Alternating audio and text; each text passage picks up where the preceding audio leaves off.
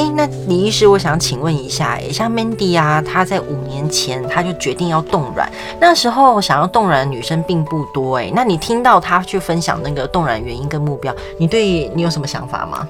对，呃，五年前确实这个冻卵呃没有那么普及，虽然当时的冻卵技术就已经蛮不错的。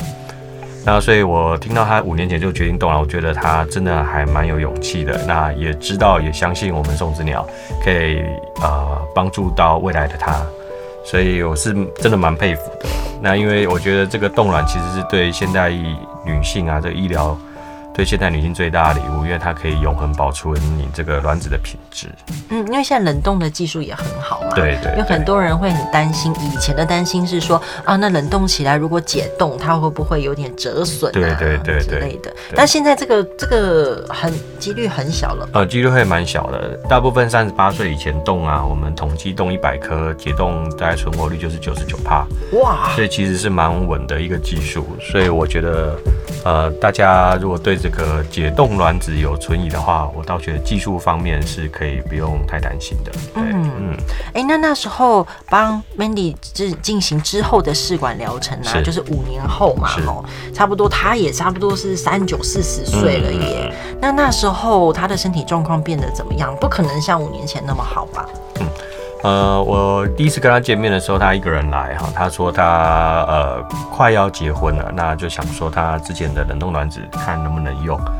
那当时有帮他做一些基本检查，其实看起来整体的状况都还不错，身体也都蛮好的。嗯，那所以我就是建议他说，那如果有考虑要把卵子解冻的话，当然我们就把卵子解冻。会比较快啊，因为，因为他当时我们见面的时候已经是四十多岁了，四十出，嗯，那它的卵子是三十六岁，那其实品质来讲，当然是，呃，过去冷冻卵子确实会比较好一点，嗯。那你那时候有没有觉得哇，它已经四十二颗卵，然后它又有时间的压力，然后它有没有给你那种我一次植入就要成功这种压力？呃，是，呃，一次成功的压力一定是会有了哈。不过我们大部分呃，我们做这个。呃，试管婴儿的医师就是会把这个压力转换成动力，那我们就尽量帮他去做呃一些植入前的检查，然后帮他安排好，看我们要做哪些疗程，那尽量去提高他的怀孕的机会。所以像 Mandy 他就是选择我们这个送子鸟的特别的最特殊的疗程，就是这个三代试管 Plus，好，那就是说这个所谓的 PGS 加上 ERA。嗯、那 PGS 就是我们看这个胚胎着床前的染色体是不是正常，然后就由这个挑选染色体正常的胚胎来做植入，可以提高呃植入的机会，好，成功的机会。嗯，然后这个 ERA 就是借用基因的分析去看这个内膜最适合胚胎着床的时间，去看这个着床时间有没有所谓的偏移的问题。嗯，那如果两个都把它做起来，那我们就可以确认说，那这样子可以大幅提高我们植入以后的成功的机会。哎、欸，那我想问呢，在三代试管普拉斯之前呢、啊，那呃做试管的成功率差不多是多少？是呃，我们如果是做传统试管，就是不做 PGS 跟 ERA，那一般。就 Mandy 的卵子的年纪三十六岁，我们大概植入两颗胚胎，两颗到三个胚胎的怀孕率就是五十到六十。嗯，那如果做完三代试管普拉斯，是那三代试管普拉斯植入一颗的怀孕的机会就是七十到八十 percent。对，所以其实相较起来是差蛮多的。哦，真的有五五六十跟七八十，真的很有差哎。对，是。哦，了解了解。那你自己像刚刚 Mandy 也是一直称赞你啊，他说啊，你跟他们都相处的很好啊。你自己在跟备孕夫妻相处的时候，你自己觉得你最好的是什么？OK，声音有磁性，还是给他赖会回？呃，对，呃，其实我有设立一个部落格，然后我有设立一个这个粉丝页。那我有我晓得，其实很多这些勇气妈咪，她其实在备孕的过程中，她其实也不是真的有什么大问题。那他们，我就借由设立这个粉丝专业哈，那我都自己经营，我没有小编，那我自己，哦、对我自己回答这个所有线上的问题，我就自己来回。嗯，因为其实确实，我觉得这个备孕的过程中，其实会有很多不安。嗯，哦，一点点的出血会不安。那其实当然，就一个医学或者医生的角度来看，这个没什么大不了。可是对于一个啊，在备孕中、怀孕中的妈妈，就确实她是一个蛮大的，呃，这个心理的压力哈。是。所以其实我都希望，我都自就是我我愿意透过这个粉丝页，就是跟这些啊、呃、想孕妈咪啊，或者备孕中，或者真的已经怀孕啊，植入以后着床成功怀孕的妈咪，有一个很快速可以这个帮他们解惑哈，安抚他们的一个管道。所以我就设立这个粉丝页，就提供给这个所有的妈咪都可以来问问题，这样子。哇，真好哎！那在专业的知识上呢？因为像我觉得现在大家就是在网络上面，其实就像 Mandy 刚刚说的，嗯，很容易可以找到很多资讯，嗯，但也因为找了很多资讯，所以会很错乱，因为会大家都讲的不一样。那通常面对这样的病人，你会给他们很专业的。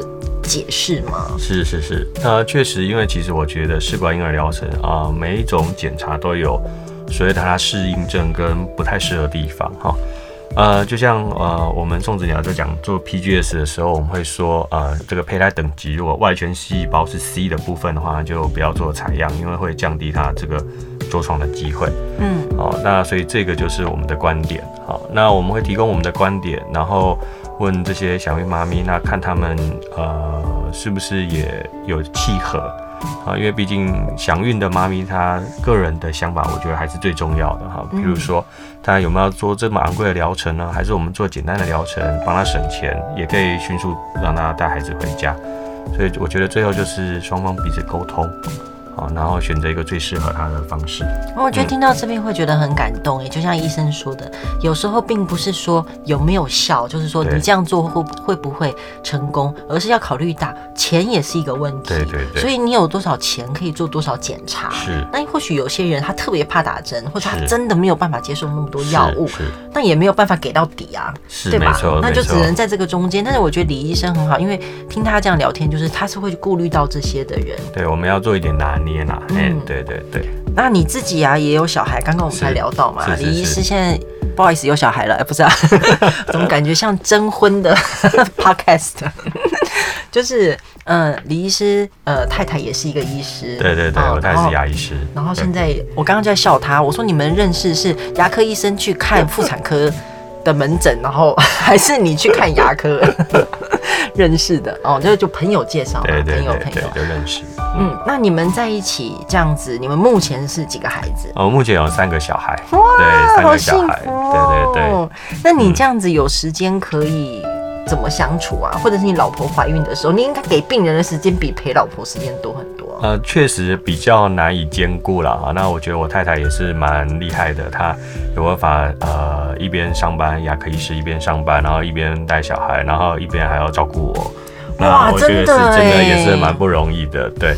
那我觉得其实这个呃，因为呃，我跟我太太的相处也是呃，小孩最大六岁了嘛，那我们结婚也是七八年了。嗯、那像这样子，呃，其实当然每一个家庭会有一些，我讲简单讲就是会有争吵嘛。然后孩子六岁了，上小学也是对教育的问题，对教育的问题，啊、对。然后小孩也有时候不喜欢写作业，那该怎么办哈？那但是我觉得这些一点一点累积，其实也算是一种家庭的幸福。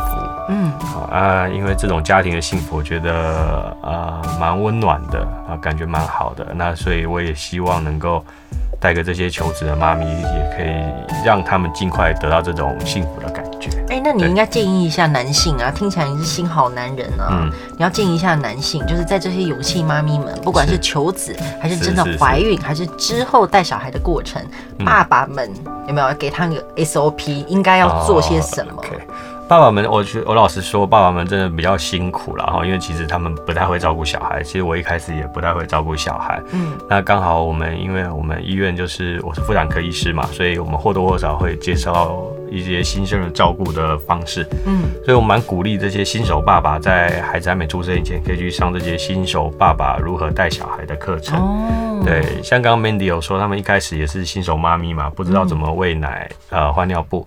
那、啊、这些其实很多都有一些课程可以去上，那你上完这些课，你就比较不会那么紧张，那也可以更容易上手。嗯，哦，太好了呀！我觉得李医生，李医生给人感觉真的是很安定哦，很稳定，对，然后又是哦宠妻的感觉，宠妻宠儿。音乐是由 Kevin MacLeod 提供，大家可以上 incompetech.com 下载。